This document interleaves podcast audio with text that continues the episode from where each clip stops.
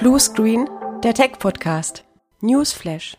Hi und herzlich willkommen zu unserem Newsflash. Wir haben heute wieder ein paar interessante Themen für euch zusammengetragen und mich begleiten heute zwei neue Kollegen. Also die sind nicht neu bei der Pegasus, aber neu im Podcast. Die habt ihr noch nie gehört. Dabei ist heute unser Andreas Seidel aus dem Projektmanagement und der Sebastian Geithner aus dem Vertrieb. Und ich würde sagen, Jungs, stellt euch doch einfach mal gerade am besten selber vor. Ich würde vorschlagen, der Andi beginnt. Hi Alex, hallo zusammen. Mein Name ist Andreas Seidel. Ich bin hier bei der Pegasus Projektmanager seit fast zwei Jahren und begleite unsere Projekte bei jedem Kunden, egal sei es jetzt im Bereich Microsoft oder sei es im Bereich Security. Und daher bin ich auch immer am Puls der Zeit, was Neuigkeiten angeht. Sibi, wie ist es bei dir? Ja, Sebastian Geithner mein Name. Wie der Alex schon richtig gesagt hat, ich bin im technischen Vertrieb von der Pegasus tätig und bin jetzt seit circa einem Jahr bei der Pegasus dabei. War davor quasi noch Student und habe mich hier natürlich auch mit allen möglichen technischen Themen befasst und ja, bin heute gespannt auf unsere gemeinsame Folge zu den aktuellen und neuen Themen im Bereich IT. Ja, vielen Dank euch beiden. Äh, Sibi, du kannst eigentlich gleich mal mit dem ersten Thema anfangen. Du hast nämlich äh, was Neues zum Thema Hornet Security zu erzählen. Genau. Wir hatten jetzt vor kurzem erst wieder zusammen mit unserem Partner Hornet Security ein Partner-Event, wo quasi auch für alle Partner im Raum Deutschland einfach mal so die aktuellsten News bekannt gegeben worden sind. Darunter gab es kleinere technische Neuerungen für uns. Ähm, beispielsweise hat Hornet Security hier den Compliance Filter 2.0 released oder auch die Extended und Allow Denial List ist jetzt hier mit hinzugefügt worden im aktuellen Portfolio. Das ist aber gar nicht für mich so das Spannendste von dem, was passiert ist, sondern die Hornet Security hat jetzt 2022 einen neuen Partner akquiriert und zwar ist es die sogenannte IT Seal Firma. Das ist eine Firma aus dem ja, Security Valley Darmstadt, äh, welche sich auf den Bereich IT Security Awareness Training spezialisiert haben. Und das finde ich halt ein super spannendes Thema, was jetzt quasi hier beim Hornet Security Portfolio noch mit ergänzt wird. Derzeit ist hier der Stand so, die Akquisition ist durch. Jetzt werden quasi im nächsten Step zunächst mal die ja, einzelnen Services von IT Seal in die bestehende Hornet Security Landschaft integriert. Und dabei werden dann in Zukunft eben Themen abgedeckt wie Spearphishing-Simulationen. Wir können unseren Kunden dann in Zukunft E-Learnings anbieten. Es werden Kurzvideos und auch Nano-Learnings für unsere Kunden mit angeboten. Es gibt Online- und Präsenzseminare und natürlich entsprechende Awareness-Materialien. Also man muss ja ganz klar sagen, dieses Thema Awareness, wir schaffen es zwar in der IT, sage ich mal, eine 99,9-prozentige Sicherheit, aber am Ende des Tages muss auch der User entsprechend sensibilisiert sein, weil man kann einfach nicht garantieren, dass nicht mal eine Phishing-Mail durchkommt. Ja, sowas kann einfach immer wieder im Alltag passieren. Und dann ist wirklich der Mitarbeiter sozusagen die letzte Hürde, die der Angreifer nehmen müsste. Und da ist es einfach wichtig, dass sich die Mitarbeiter entsprechend auch in dem Thema auskennen. Ja, das hört sich klasse an. Wir machen sowas ja bislang noch mit Barracuda. Also Barracuda hat ja Fishline als äh, Produkt. Also wer jetzt sagt, das hört sich super an und ich will das sofort, bevor die Hornet fertig ist, wir können das natürlich heute auch schon anbieten. Machen wir auch für viele Kunden aber ist natürlich schön, weil damit ist es wieder ein Stück mehr Lösungsansatz, der halt in einer Oberfläche daherkommt. Äh, der Weg zu einer Oberfläche für alle Dienste rund um Microsoft und Co. ist natürlich genau das, was wir halt uns da auch äh, wünschen oder darunter vorstellen. Insofern weiß man denn schon, wann das dann äh, letzten Endes live ist und was es kostet? Also tatsächlich live wird das Ganze erst im Laufe des nächsten Jahres gehen. Das heißt, aktuell Q1, Q2, 2023 ist jetzt halt hier so in Planung. Preislich habe ich tatsächlich leider noch keine genaueren Informationen dazu, aber ich denke, da werden wir demnächst auch weitere Infos von Hornet Security bekommen und dann können wir natürlich auch hier nochmal entsprechend neue Infos rausgeben. Ansonsten kann ich dazu sagen, wir bleiben gespannt, was bei Hornet passiert. Und in diesem Sinne, Alex, würde ich das nächste Thema an dich übergeben, weil du hast ja ein paar Themen zu Microsoft Inspire zu sagen, du hast das ganze Thema aktiv verfolgt. warst mit Teil der Inspire und ja, jetzt bin ich mal gespannt, was hier denn so von seitens Microsoft es Neues zu erzählen gibt. Ja, danke, Sebi. Es gibt eine Menge Neuigkeiten bei Microsoft. Ähm, wir haben ja das ganze Thema auch schon auf YouTube gestellt, also unsere Zusammenfassung von dem, was so am wichtigsten gewesen ist aus unserer Meinung. Ja, äh, Microsoft hat mittlerweile gemerkt, dass ihre Kunden einfach mit erwachsen geworden sind mit den Lösungen, mit den Produkten, die es da so gibt. Und der Fokus geht eigentlich gar nicht mehr so in Richtung, hey, wir haben hier ein cooles Toolkit im Sinne von Microsoft 365, guck doch mal, so könntest du deinen Exchange auflösen, sondern das geht jetzt eigentlich mehr hin in die Richtung, dass es halt einfach das Thema Cloud als Imperativ genommen wird. Also es ist nicht mehr, du könntest vielleicht mal in die Cloud gehen, sondern geh in die Cloud, weil die Vorteile einfach auf der Hand liegen. Der äh, Oberbegriff der diesjährigen Inspire war tatsächlich auch Doing More with Less, also ähnlich wie ich es gerade auch bei Hornet schon gesagt habe. Nimm das Produktportfolio, was da ist, und nutzt das, was dort zur Verfügung gestellt wird. Also auch, was wir als Goldpartner unseren Kunden immer wieder sagen, wenn du für zum Beispiel eine Business Premium bezahlst und du nutzt nur den Exchange, guck doch mal, was da sonst noch alles drin ist. Und das ist einfach der große tragende Themenblock gewesen, den es dieses Jahr bei der Inspire einfach gegeben hat. Ansonsten rund um Microsoft und Entwicklung, was da so ist, es gibt eine Menge Neuigkeiten im Bereich Azure, Azure Arc auch vor allem, um Dinge auch in eher abgelegenen Bereichen zu nutzen. Microsoft hat sich auch mit vielen Partnern in Richtung 5G und Satelliteninternet 5G beschäftigt. Es gibt da jetzt gerade so eine Art Space Alliance, wo unter anderem auch SpaceX schon mitspielt, um einfach genau dieses Thema, was wir ja auch bei manchen Kunden haben, die halt irgendwo in der Diaspora auf dem Planeten einen Standort haben, irgendeine Produktionsstätte oder vielleicht auch irgendwie eine Art von, ja, Minengesellschaft, die irgendwelche Dinge abbaut in Afrika oder sonst wo. Das ist natürlich schwierig, diese Kunden anzubinden. Und da setzt Microsoft ähnlich wie äh, SpaceX beziehungsweise wie Elon Musk ja sowieso das auch schon tut, einfach darauf, diese Konnektivität dieser abgelegenen Sites einfach noch mehr reinzubringen, um halt dann auch wirklich dort die Services von Microsoft nutzen zu können.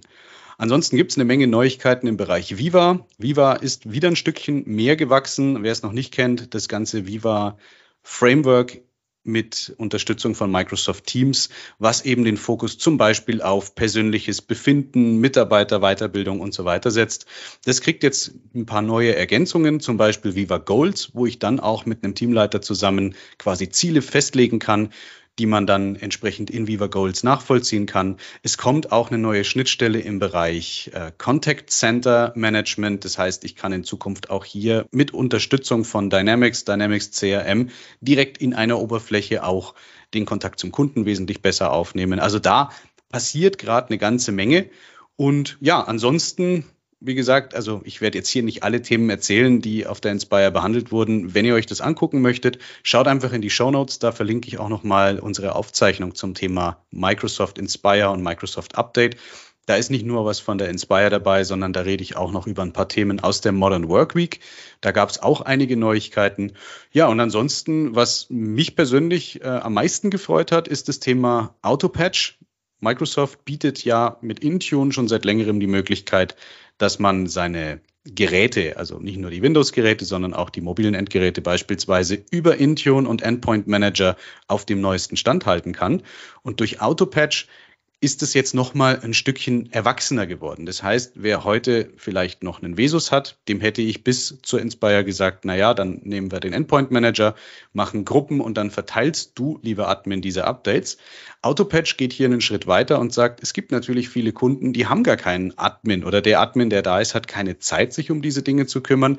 Und in dem Fall übernimmt Microsoft das Verteilen, das Freigeben von Updates, auch die Rückstellung zum Beispiel von Updates oder den Rollback, wenn es irgendwelche Probleme gegeben hat, wie jetzt zuletzt ja bei Windows 11 gab es ja wieder einen Schwung von Problemen, die bei dem äh, letzten Patch Day rausgekommen sind. Das übernimmt komplett Microsoft. Das heißt, wir erlauben Microsoft die Verwaltung von unserem Update Management. Wir erlauben Microsoft auch den Zugriff auf unsere Tenant-Umgebung im Bereich Updates. Wir bilden Ringe, ähnlich wie das ja auch schon bei ähm, Windows Update zum Beispiel ist, dass ich halt einen, einen frühen Ring habe, um das Ganze zu testen, einen schnellen Ring, um in einer Testgruppe zum Beispiel oder bei meinen Key-Usern diese Updates zuerst zu verteilen und dann eben in die Breite die Updates zu rollen in einem dritten Ring. Das steckt alles bei Autopatch mit drin.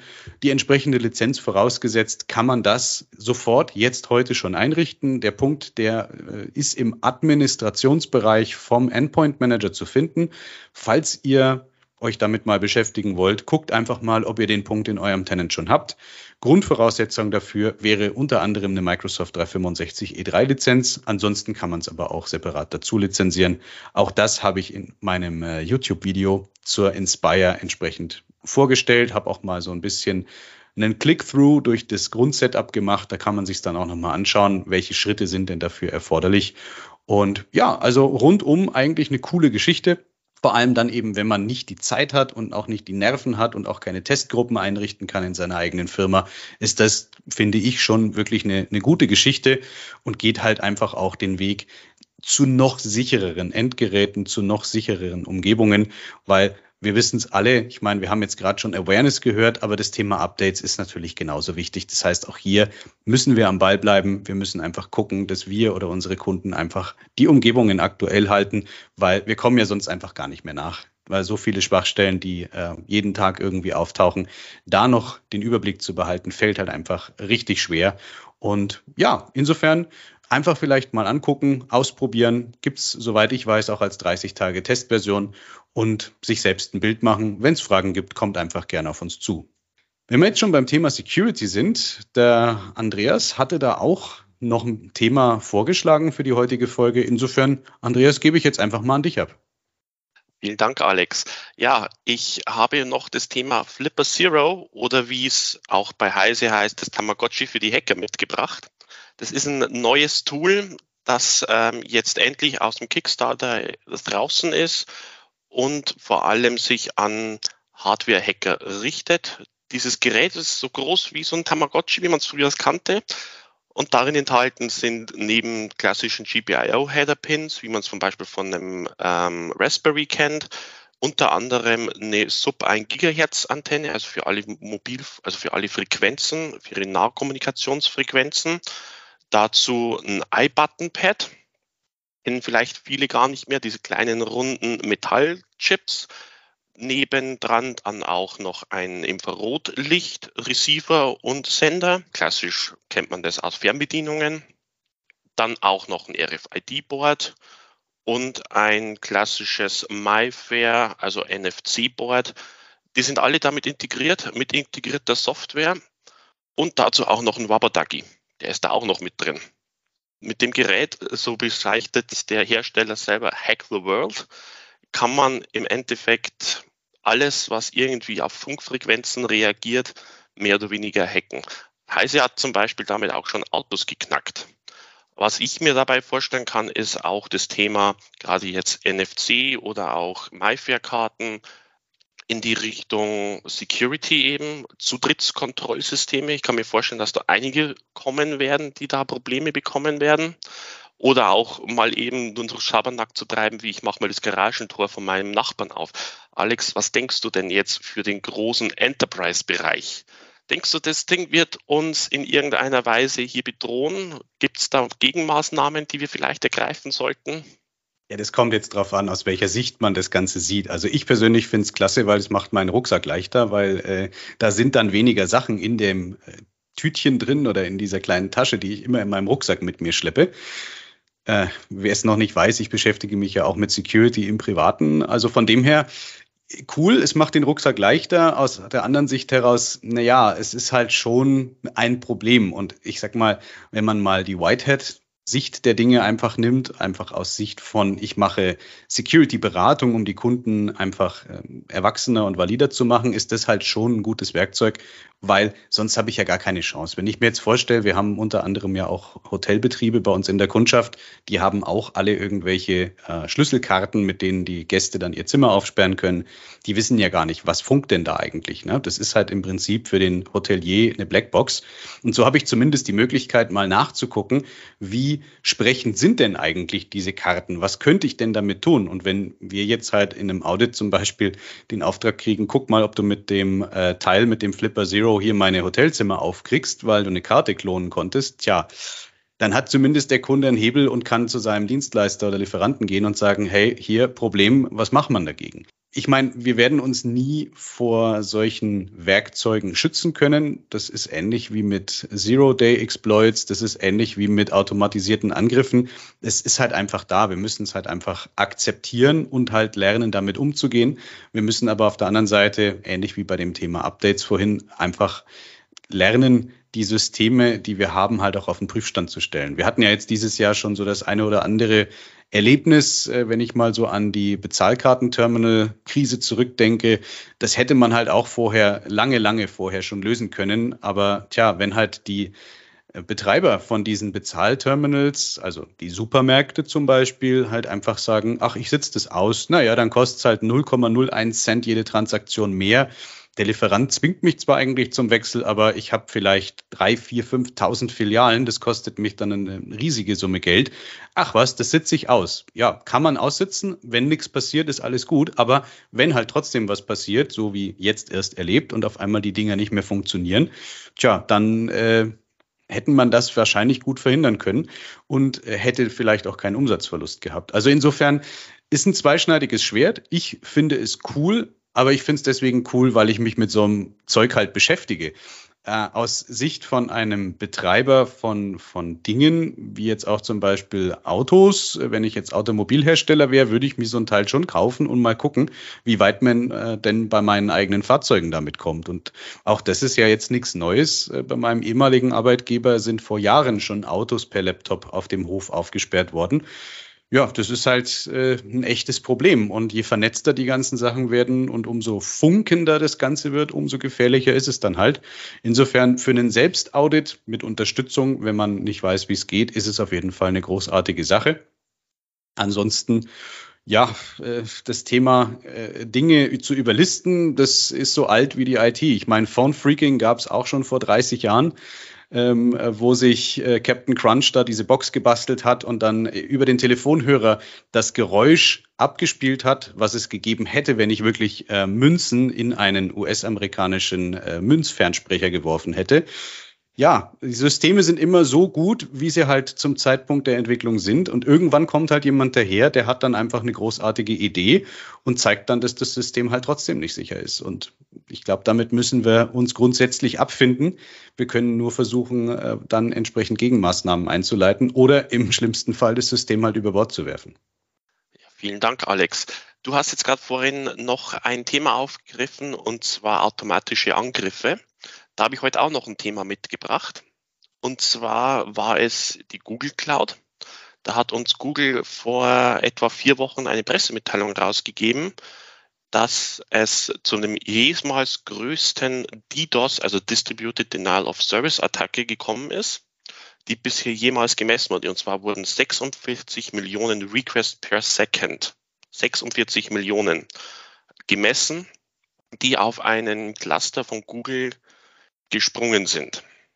Das ist ein neuer Rekord. Wir haben jetzt in letzter Zeit ein paar Rekorde gelebt, aber das ist ungefähr nochmal das Zweifache vom letzten. Der Kunde, den es da betroffen hat, ist dann von Google informiert worden. Der hat dann Gegenmaßnahmen eingeleitet, wie Google diesen, das bemerkt hat auf seinem Load Balancer und hat den Kunden keine Sekunde Rechenzeit oder Downtime gekostet in, in, in der Google Cloud. Das finde ich Wahnsinn dass Google mittlerweile oder Microsoft mit Sicherheit entsprechend dann auch diese Attacken so gut abwehren und ähm, auch dann den Dienst aufrechterhalten kann. Das ist ähm, für mich persönlich ein riesen Vorteil, den du in der Cloud hast, den du nirgendwo anders erlebst. On-Prem kannst du mit einem Load Balancer das bestimmt nicht schaffen. Ich habe mich dazu auch dann, by the way, mal mit unserem Partner der Deutschen Telekom unterhalten, was die zu dem Thema sagen. Und die sehen das auch, das ist Wahnsinn, wie toll das funktioniert mittlerweile. Aber die hat mir noch ein anderes Thema erzählt. Der hat mir ein kleines Vögelchen nämlich erzählt, dass die Deutsche Telekom aktuell in der Beta-Version ist für den Mobile Cloud Connect von Microsoft für Microsoft Teams. Alex, ich habe das so ein bisschen verstanden, was das sein soll. Das geht irgendwie in die Richtung Kollaboration. Magst du uns vielleicht da noch mal kurz was dazu erzählen, weil es ist ja doch ein Microsoft-Produkt und ist bestimmt auch in der Inspire mal kurz angesprochen worden. Ja, klar, gerne. Also auf der Inspire wurde es tatsächlich nicht angesprochen. Es war ein Thema aber in der Modern Work Week im Juni, glaube ich, oder im Juli. Und ja, also im Prinzip Mobile Cloud Connect schließt im Prinzip die Lücke, die wir ja heute mit den Smartphones noch haben. Also wenn ich jetzt heute Teams auf meinem Smartphone benutze und mein Adressbuch haben möchte, dann muss ich halt mein normales, lokales, internes Adressbuch von meinem Smartphone irgendwie mit Teams synchronisieren. Ist irgendwie nicht so cool und aus Sicht der DSGVO empfehlen wir es nicht zu tun. Aber es gibt natürlich immer Kunden, die das gerne hätten. Das heißt, ähm, dann hat natürlich auch WhatsApp Zugriff auf diese Kontakte, die über Outlook zu Teams, zum Sync in mein lokales Adressbuch kommen. Ist also irgendwie noch so ein bisschen sperrig. Auf der anderen Seite, was noch dann dazu kommt, ist das Thema Präsenzsynchronisation. Das heißt, wenn ich jetzt heute an meinem Smartphone ein Telefonat über Mobilfunk führe mit einem anderen Teilnehmer, dann sehe ich nicht in Teams automatisch, dass ich jetzt gerade im Gespräch bin, sondern es kann sein, dass ich dort als frei hinterlegt bin und dann ich trotzdem einen Teams-Anruf von einem Kollegen oder Kunden bekommen kann. Ist irgendwie nicht schön und in die Kerbe schlägt eben jetzt Mobile Cloud Connect. Das heißt, in Zukunft wird, wenn man das möchte und das lizenziert hat, über das PSTN-Netzwerk für Mobiltelefonnummern auch der Sync zu Teams hergestellt. Wenn ich also über Mobilfunk telefoniere, sieht man das auch in Teams, dass ich gerade im Gespräch bin. Andersrum äh, kann ich das auch so steuern, dass wenn ich gerade in einem Teams-Call bin, halt mein Mobiltelefon nicht klingelt. Und ich kann auch das Thema ähm, Kontaktsynchronisierung über diesen Weg schöner steuern und damit halt auch über einen sicheren Kanal einfach steuern, damit eben dieser Absprungpunkt äh, Kontakte von Outlook zum lokalen Adressbuch und dann irgendwie zu WhatsApp und Co. einfach ja ausgehebelt oder umgangen werden kann. Äh, wir haben das Thema immer wieder. Wir entwickeln ja auch selber Applikationen und äh, die Kollegen aus dem äh, Cloud Solutions Team, die sind da auch im Moment drüber, eine App zu entwickeln, eben genau für das Thema Kontaktsynchronisation und so weiter, weil wir das halt auch immer wieder und immer häufiger auch von Kunden einfach als Anforderung bekommen die meisten äh, Entscheider, die es dann aufheben, das ganze Thema und sagen, ich will aber trotzdem meine Kontakte von Outlook in meinem Smartphone, das sind meistens die Geschäftsführer, weil die sagen halt, naja, das ist doch blöd, jetzt habe ich hier den Kontakt schon in meinem Outlook gepflegt und jetzt ruft mich jemand auf meinem, auf meinem Handy an und ich sehe nur die Nummer, aber ich sehe den Namen nicht dazu. Ist ja legitim. Hat Microsoft auch erkannt, dass man das besser machen kann und deswegen eben Mobile Cloud Connect in Zukunft, ich hoffe dann im äh, dritten Quartal jetzt dann irgendwann auch mal äh, in der Testphase für uns zur Verfügung gestellt, rundet halt dieses ganze Thema rund um die Teams-Telefonie nochmal massiv ab. Und ja, freue ich mich auf jeden Fall drauf, wenn wir da mal äh, einen Hands-on machen können, um es dann auch mal zeigen zu können. Das wird mit Sicherheit eine interessante Sache, wie es dann auch von der Integration funktioniert. Unterm Strich, glaube ich, kann man aber heute schon sagen, ähnlich wie das bei den Festnetzanschlüssen ist, der Provider muss halt mitspielen. Ne? Also weder Microsoft noch wir als Kunde haben die Möglichkeit, hier Eingriff zu nehmen derjenige, dem das entsprechende PSTN-Netz gehört, also zum Beispiel die Telekom, ist dann auch an der Stelle derjenige Ansprechpartner oder derjenige, der in der Pflicht steht, um die Verbindung zwischen diesen beiden Welten, ähnlich wie bei Festnetztelefonie mit einem Session Border Controller einfach herzustellen, weil ansonsten wird das Ganze halt nicht vernünftig funktionieren. Jetzt hast du aber gerade noch was anderes gesagt, nämlich das Thema DDoS, Angriffe auf die Cloud. Und du hast gesagt, du glaubst, der Microsoft ist da auch gut aufgestellt. Da hätte ich eine kleine Ergänzung dazu, nämlich ja, die sind da schon gut aufgestellt, aber das verstehen viele einfach nicht. Microsoft ist nicht für die Security deiner Umgebung zuständig. Das heißt, Microsoft hat natürlich Mittel, um gegen solche Angriffe sich zu wehren. Die werden dann auch, wenn die das mitkriegen, diese Angriffe relativ schnell abblocken. Aber was sie nicht tun, ist, deine Accountsicherheit auf dem höchstmöglichen Niveau zu halten. Also das muss der Kunde schon durchaus selber tun. Ähnlich wie das Thema Backup äh, von Cloud-Daten mit Hornet Security oder Barracuda. Der Kunde ist für die Daten selbst verantwortlich. Das steht auch so im Compliance Center zum Beispiel drin. Und wir haben jetzt zuletzt eine ziemliche Häufung von Vorfällen erlebt, wo einfach schlecht abgesicherte Azure-Accounts, also Microsoft Azure, die Cloud-Rechenzentrum-Umgebung von Microsoft, einfach übernommen worden sind, weil zum Beispiel dort keine Multifaktor-Authentifizierung eingerichtet wurde für einen Admin-Account. Wenn das passiert, wenn mir mein Benutzername und mein Kennwort abhanden kommen von meinem Azure Admin, dann hat der Angreifer auch hier freie Hand. Ich meine, wir kennen das, wir haben das auch schon in anderen Sessions erzählt, gekaperte Exchange-Server, die dann auf einmal Massenmailings verschicken das hier ist halt noch mal eine ganz andere Nummer, weil wenn jemand es schafft, meinen Admin zu übernehmen, dann kann der sich hier auch VMs deployen, so viel wie er mag. Das geht über PowerShell oder über ähm, AC Shell super gut. Ähm, dann kann ich mir hier innerhalb kürzester Zeit richtig performante Server aufbauen und die werden halt äh, gerne auch zum Beispiel für Kryptomining verwendet. Und Microsoft sagt dann am Monatsende, tja, lieber Kunde, tut mir jetzt furchtbar leid, aber du zahlst jetzt trotzdem dafür, weil das Thema sicher zu machen, das war eigentlich dein Job. Ja, und da kannst du halt nichts machen. Ne? Also das wird bei Google aber auch nicht anders sein. Also wenn es jemand schafft, deinen Admin-Account zu übernehmen und dann damit Schindluder treibt, in dem Fall halt nicht wirklich Schindluder, aber es, es kostet dich dann halt Geld, äh, damit jemand anders mit Krypto-Mining, also mit dem Schürfen von Digitalwährungen wie zum Beispiel dem Bitcoin Geld verdienen kann, tja, da hast du halt Pech gehabt. Dann äh, finanzierst du halt das Krypto-Mining-Business von jemand anderem. Insofern an der Stelle nochmal der Appell, bitte, bitte, bitte, liebe Microsoft Admins und whatever Cloud Admins, macht eure Accounts sicher. Wir haben am ähm, 5.9. auch zum dem Thema unsere erste Folge von Bluescreen Wissen veröffentlicht. Das ist ein neues Format, was es bei uns jetzt seit September gibt. Das Ganze findet nicht mehr nur ausschließlich auf den bekannten Podcast-Plattformen statt, sondern das erste Mal auch auf YouTube. Das heißt, ihr könnt mir sogar zugucken, wie ich euch das erzähle. Auf YouTube, auch das verlinke ich nachher unten in den Show Notes. Und da ist unser allererstes Thema, mit dem wir uns da beschäftigt haben, eben auch Multifaktor-Authentifizierung. Es ist wirklich wichtig. Es ist teilweise auch ein Thema, was euch sonst richtig Geld kosten kann. Und beschäftigt euch bitte damit. Und wenn ihr nicht wisst, wie ihr das machen könnt, dann kommt gerne auch auf uns zu, weil wir haben ganz, ganz viele Projekte schon gemacht, wo wir das Thema behandelt haben und können euch da in relativ kurzer Zeit auch entsprechend beraten, mit welchen Lizenzen geht's. Und falls ihr die Lizenz schon habt, können wir euch auch die Umgebung innerhalb von sehr kurzer Zeit so sicher konfigurieren, dass zumindest sowas nicht mehr passiert. Ja, jetzt habe ich mich wieder aufgeregt.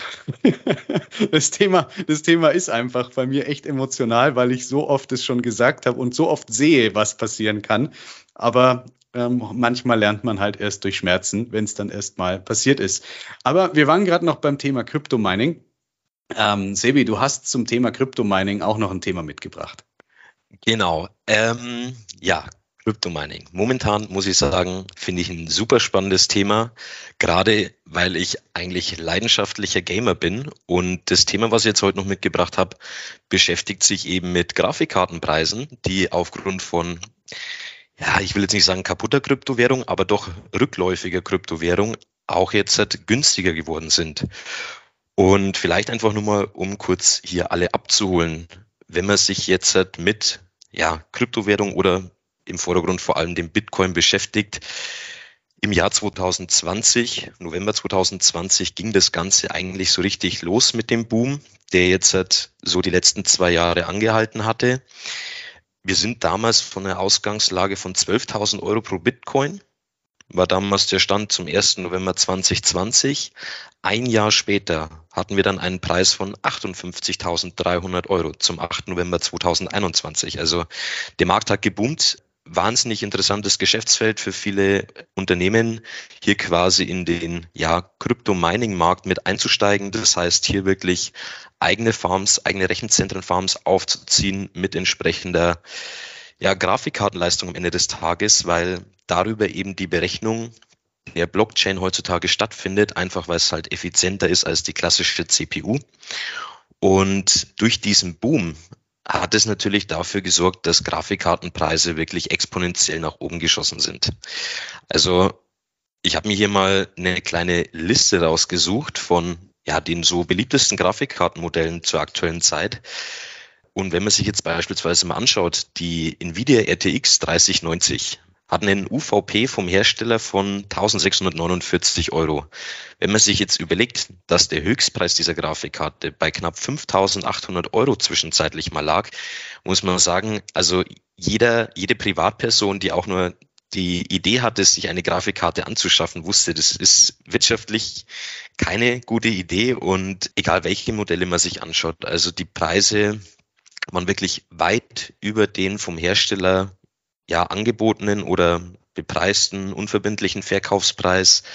Und man kann aber mittlerweile einfach einen starken Rücklauf hier erkennen. Wenn wir nochmal von der Ausgangslage vom 8. November 21 zurückgehen, da hatten wir 58.300 Euro für den Bitcoin. Seitdem ist der Markt komplett rückläufig. Also wir hatten dann zu Beginn von 2022 eine kurze Phase, wo es sich wieder bei zwischen 30 und 40.000 Euro eingependelt hat. Mittlerweile nach dem Juni 2022 liegen wir jetzt ja immer wieder knapp drunter und drüber der 20.000 Euro Marke. Es ist immer noch viel, klar. Äh, er steht besser da als noch vor einigen Jahren, aber diese Boomzeit ist gerade einfach vorbei. Und dadurch haben sich natürlich jetzt auch viele Mining Companies dazu entschlossen, dass der Markt für sie einfach nicht mehr interessant genug ist, weil natürlich sind damit auch entsprechende Kosten verbunden, dass man diese Farms betreibt und berücksichtigt man jetzt auch noch die aktuell steigenden Strompreise, muss man einfach sagen, werden hier viele Unternehmen den Hahn abdrehen, ihre Farms schließen und versuchen dann natürlich auch entsprechend genutzte Hardware auf Plattformen wie beispielsweise eBay oder anderen Hardware-Plattformen zu verkaufen. Jetzt habe ich viel darüber gesprochen, wie das Ganze, wie hier so die aktuelle Ist-Situation ist. Preislich kann man aktuell sagen, sprechen wir wirklich von Preisrückgängen von ja, knapp 50 Prozent. Ist immer abhängig vom Hersteller. Und beispielsweise die RTX 3090, die ich jetzt vorhin benannt hatte, liegt derzeit am, zum August 2022 bei knapp 1240 Euro. Das heißt, wir liegen hier beispielsweise schon unter den eigentlichen UVP, was halt natürlich für diejenigen, die sagen, ich möchte jetzt gerade aufstocken, kann man sagen, schaut euch mal die UVPs der Hersteller an, guckt euch einfach mal an, was so die unterschiedlichen Plattformen an Preise anbieten. Und es rentiert sich, denke ich, auf jeden Fall da aktuell mal dahinterher zu sein, wenn man gerade sowieso sagt, ich bin gerade interessiert, für mich zum Beispiel einen neuen Gaming-PC zu holen oder einfach mal mein bestehendes Gaming-System aufzurüsten fand ich super spannend und ich werde jetzt halt auch hier selber ein bisschen mehr dahinter sein und mal gucken, was sich bei mir so in Zukunft da von der Hardware ändern wird. Aber ja, das jetzt noch so zum Thema Grafikkarten und Kryptowährung bleibt auf jeden Fall ein spannendes Thema und mal gucken, wenn jetzt Nvidia die bald nächste Generation ankündigt, denke ich, kann man auch hier tatsächlich noch mit weiter rückläufigen Preisen rechnen. Ist natürlich vielleicht auch ein Thema für alle, die jetzt irgendwo eine Virtualisierungsumgebung sich gebaut haben in den letzten Monaten und dort vielleicht noch gespart haben, weil sie Desktop-Virtualisierung machen, zum Beispiel auf Basis von VMware Horizon. Da gibt's ja von Nvidia auch entsprechend Grafikkarten, die VMware zertifiziert sind, um einfach die Rechenleistung in dieser virtualisierten Desktop-Sitzung im Bereich CAD mal angenommen, äh, natürlich schon unterstützen können, aber halt nicht gekauft haben, weil es halt entweder nicht verfügbar war oder irrsinnig teuer. Ich habe das auch ein paar Kunden jetzt äh, schon äh, gesteckt, diese Info, und habe gesagt, guck mal, jetzt wären die Preise gerade okay. Also kann man jetzt vielleicht tatsächlich dann nochmal auch an dem Bereich nachdenken, wenn es irgendwie in dem Bereich CAD und Co. einfach eine Rolle spielen könnte, dass man hier noch den Anwendern mehr Performance zur Verfügung stellt und definitiv ein sehr spannendes Thema. Äh, man hat es nicht gehört, ich hatte mein Mikro aus, aber ich habe kurz geweint, als du die Preise von Bitcoin da gerade so äh, nochmal herreferiert hast, weil äh, ich bin damals 2014 ausgestiegen, glaube ich, 2013, 2014 und da war der Bitcoin irgendwo bei 1900 Dollar. Ich habe äh, komplett alles abgegeben, was ich hatte man muss auch sagen, ich bin damals bei 70 Euro eingestiegen. Insofern, ich habe durchaus Gewinn gemacht. Aber wenn ich die Preise heute sehe, dann äh, ja, dann kriege ich jedes Mal so einen kleinen Weinkrampf. Der ist aber auch ganz schnell wieder vorbei, weil es ist im Prinzip wie bei der Lotterie oder auch bei allen anderen Investitionen. Äh, man weiß es halt einfach nicht. Ne? Hätte man hätte man das gewusst, dann hätte ich mit Sicherheit noch ein paar Bitcoins behalten und hätte mittlerweile die Pegasus schon zweimal kaufen können, vermutlich. Aber ja, ist halt so. Andreas zerreißt es gerade vor Lachen. ja, wie gesagt, äh, ist aber auch was wie in Las Vegas. Nimm nur Geld mit, was du zum Spielen wirklich übrig hast und versuch dann nicht irgendwie krampfhaft Geld zu verdienen damit, weil das geht ganz, ganz oft nach hinten los. Ja, danke euch. Ähm, habt ihr sonst noch Themen? Für heute tatsächlich, muss ich sagen, wäre es das soweit von meiner Seite. Ich denke auch, das sind so die wichtigsten Themen, die wir jetzt mal im Roundup hatten. Klar, es kam noch dazu die neue Vorstellung der AMD-CPUs, aber das ist dann, glaube ich, schon sehr, sehr spezifisch. Ja, dann äh, vielen Dank für eure Zeit heute. Vielen Dank auch fürs Zuhören. Ähm, ja, ich, wie gesagt, pack die Links und Infos nachher in die Show Notes rein. Guckt euch das einfach mal an. Folgt uns, wo man uns folgen kann. Auch das äh, darf ich an der Stelle nicht unerwähnt lassen. Wir haben ja nicht nur unseren Podcast und unseren YouTube-Kanal. Ihr findet uns bei Xing, bei LinkedIn, demnächst auch ähm, bei Instagram. Das darf ich eigentlich gar nicht sagen. Und jetzt kriege ich bestimmt wieder Ärger, aber wir werden demnächst auch bei Insta vertreten sein. Wir sind bei Twitter und ja, eigentlich äh, so ziemlich überall, wo man halt vertreten sein kann. Wir haben eine Menge Informationen und Inhalte auf den verschiedenen Plattformen. Also wenn ihr am Ball bleiben wollt mit aktuellen Themen und auch rund um die Pegasus beziehungsweise unseren Kooperationspartner, die Eviatech, guckt da einfach mal hin und wieder drauf, folgt uns, liked uns, gebt uns gerne auch eine Bewertung. Auch gerne eine Kritik, falls es irgendwas zu kritisieren gibt. Und ansonsten bleibt mir nur noch zu sagen, vielen Dank und bis zum nächsten Mal. Ciao, ciao. Bis zum nächsten Mal. Ciao. Bis zum nächsten Mal. Danke. Ciao.